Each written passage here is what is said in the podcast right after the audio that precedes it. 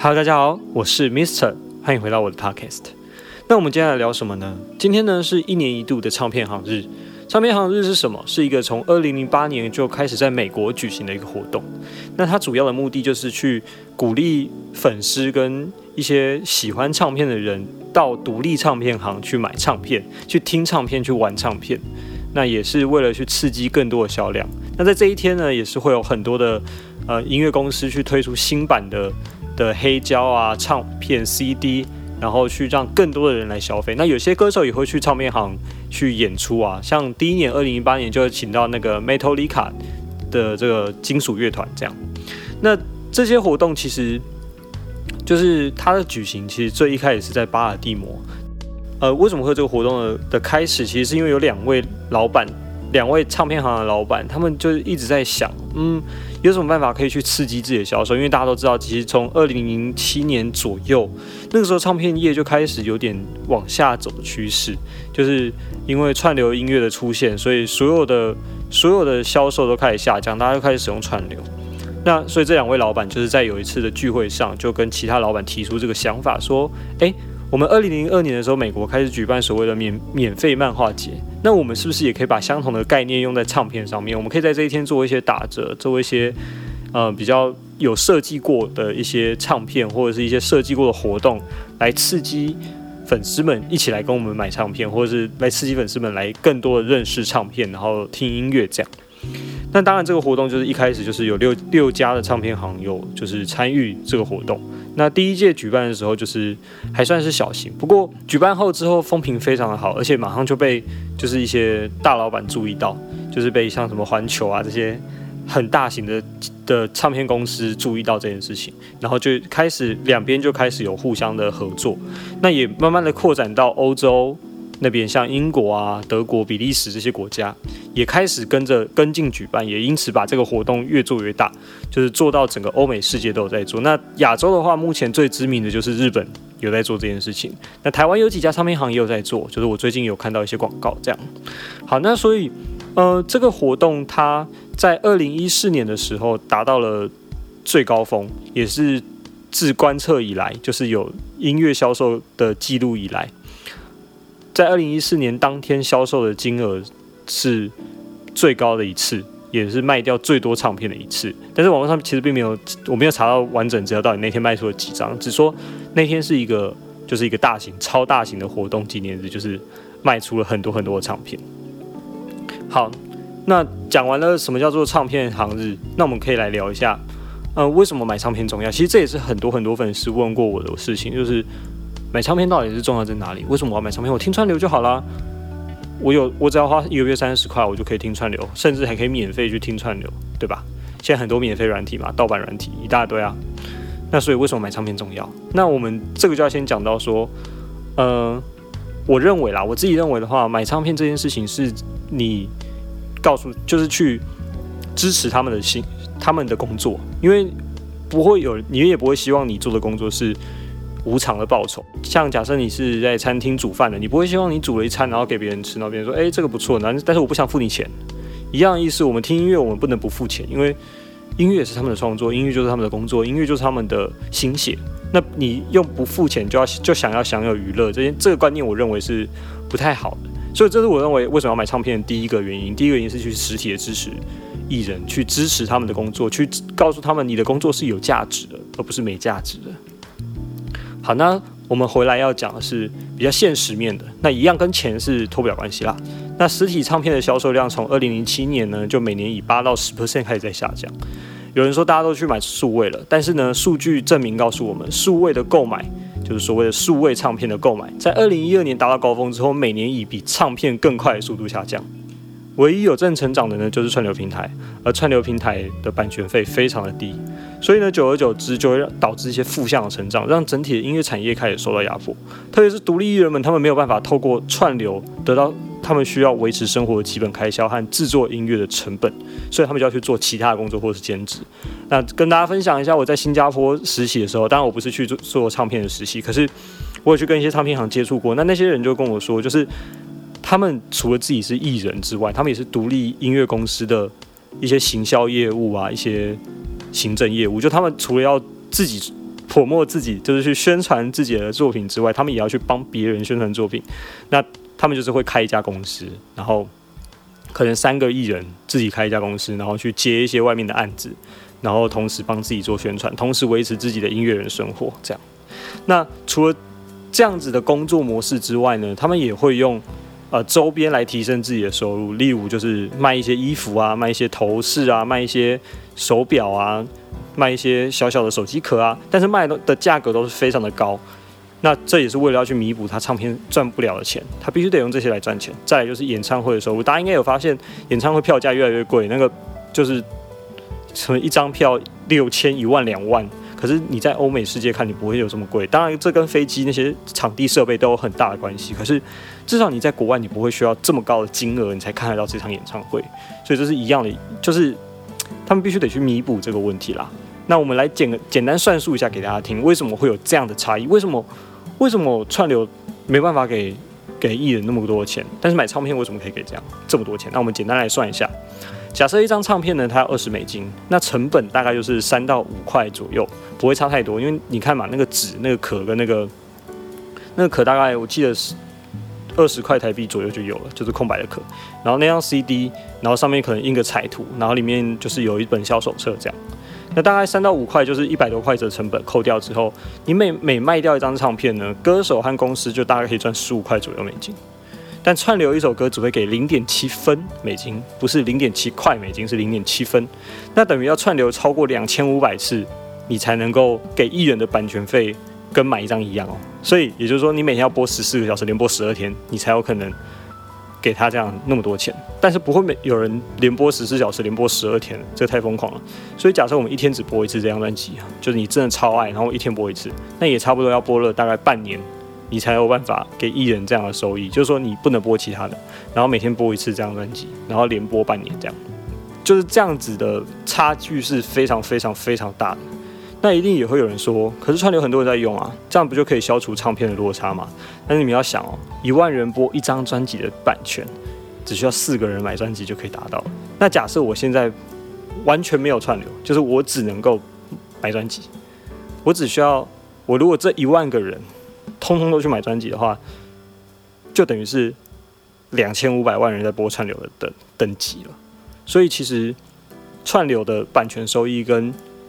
唱片是完全不能比较的。所以买唱片为什么重要？其实这个重要不是对于我觉得重这个最重要的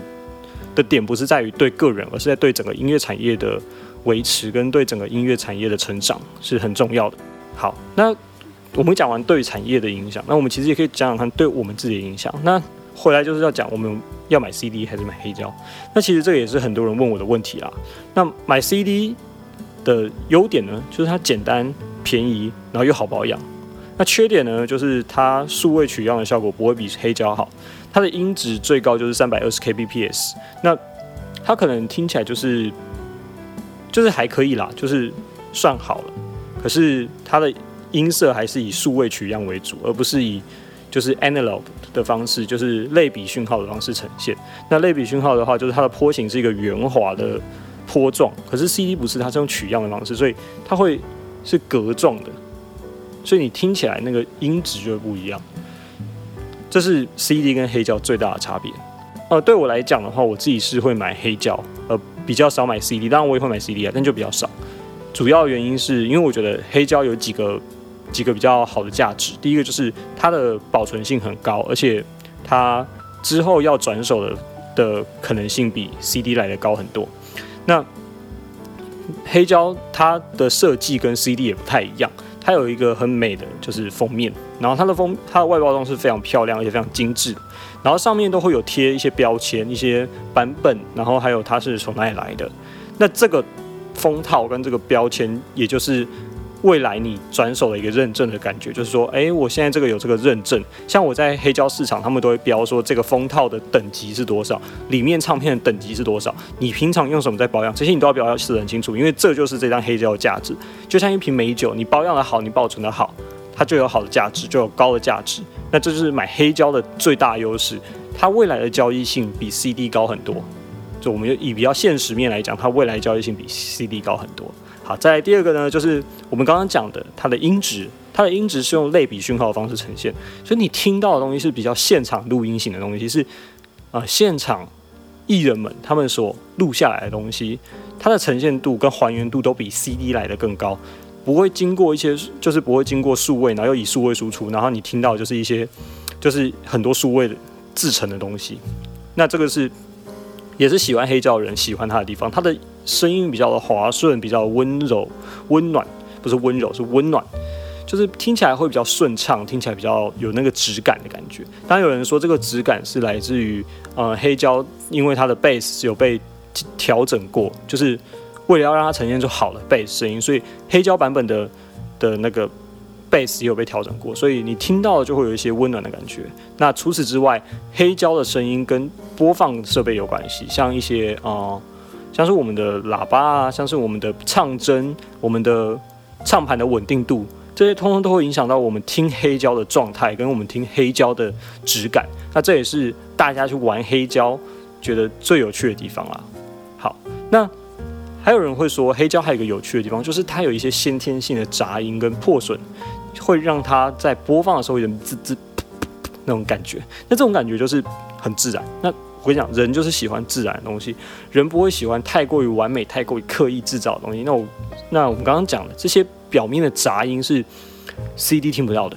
这些东西是 CD 不会有的。CD 就是很完美，它的声音就是很漂亮，它就是想要表达什么就是什么。那可是问题在黑胶不会，黑胶就是自然，然后很完美，不会很完美的呈现，就是有一点缺失的那种感觉。对，好，最后呢，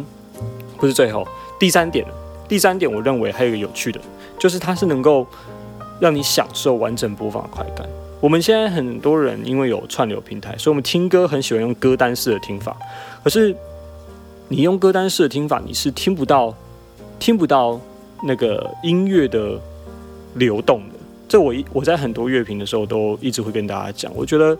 听艺人在排歌单的时候，没有不是在排歌单，艺人在排。排曲序的时候，就是唱片曲序的时候，他们都会去思考说：，哎，我这边应该要放什么歌，我那边应该放什么歌，比较符合我的情绪，比较符合我的我的想法。那我之前在跟维里安访谈的时候，维里安也有跟我讲到说，他的 interlude 的做法，就是这一次新专辑《Songs of My Life》的 interlude 的做法，他就他就是想要去让每个人去听的时候，有一种让音乐有有转换的那种瞬间。你听到那个瞬间，你就会觉得哦，要听到下一个段落了。所以这就是艺人在排曲序的时候，他们在制作的时候，会对于这些音乐有特殊的想法，跟他们有特殊的安排。那另外，我自己在听 Rina Sawayama 这次的新专辑《Sawayama》的时候，他在第他的 XS 就是会有个突然断掉的瞬间，他在最后结尾的时候就突然直接切掉，就哔，那就没了。然后瞬间他马上接到就是 Shut the fuck up。那这首歌呢？它就是很直接的切进去，没有让你有太多的转换的余地。然后 shut up 的开头就是很刺激。那这个这种做法就是，它会让你觉得你在听这张专辑的时候，并没有被间断的感觉。当然，你买 CD 也是这样，就是你不会用跳脱式的方式来听一首歌，你不是以单曲式的方式来听一首歌，而是以一张完整的作品在享受这张作品，去听这张作品。这是为什么？我觉得。买唱片的重要性，对，好，第四点呢，就是音量战争。我不知道大家有多少人听过这个词。那音量战争这件事情，就是指说我们在很多在制作的时候会把音量开得很大，然后我们再用 limiter 去限制它的效果器，避免爆音。那大家都觉得很好听。那在母带后置的时候，有些人就会去在就是在 CD 为了要呈现一些效果，他们就会去把它为了要塞进去那个 CD 的档案里面，他就会去做一些调整，然后让 CD 听起来就是很很。很满，很满，很满。那这样，可是问题是很满的状态叫什么？就是你把所有声音都放到一样大声，然后你再把它全部一次砍掉，然后让它不要爆掉。那你听到的那个声音的动态就很差。那所谓声音的动态，就是大小声、距离感，然后互动性，你都会听不到的。你只听到一大堆东西挤在那边，然后一团，然后就觉得哇，好听，好听，好听。可是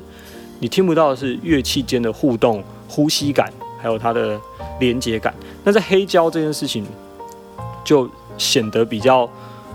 比较有趣一点，就是黑胶在这个动态效果就比 CD 还要好，所以买黑胶的时候，你在听的时候，你就可以听到很多乐器的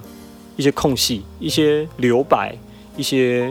强弱，那这才是我觉得这是听音乐很有很重要的一件事情，就是你在听，跟你在听现场一样，你会觉得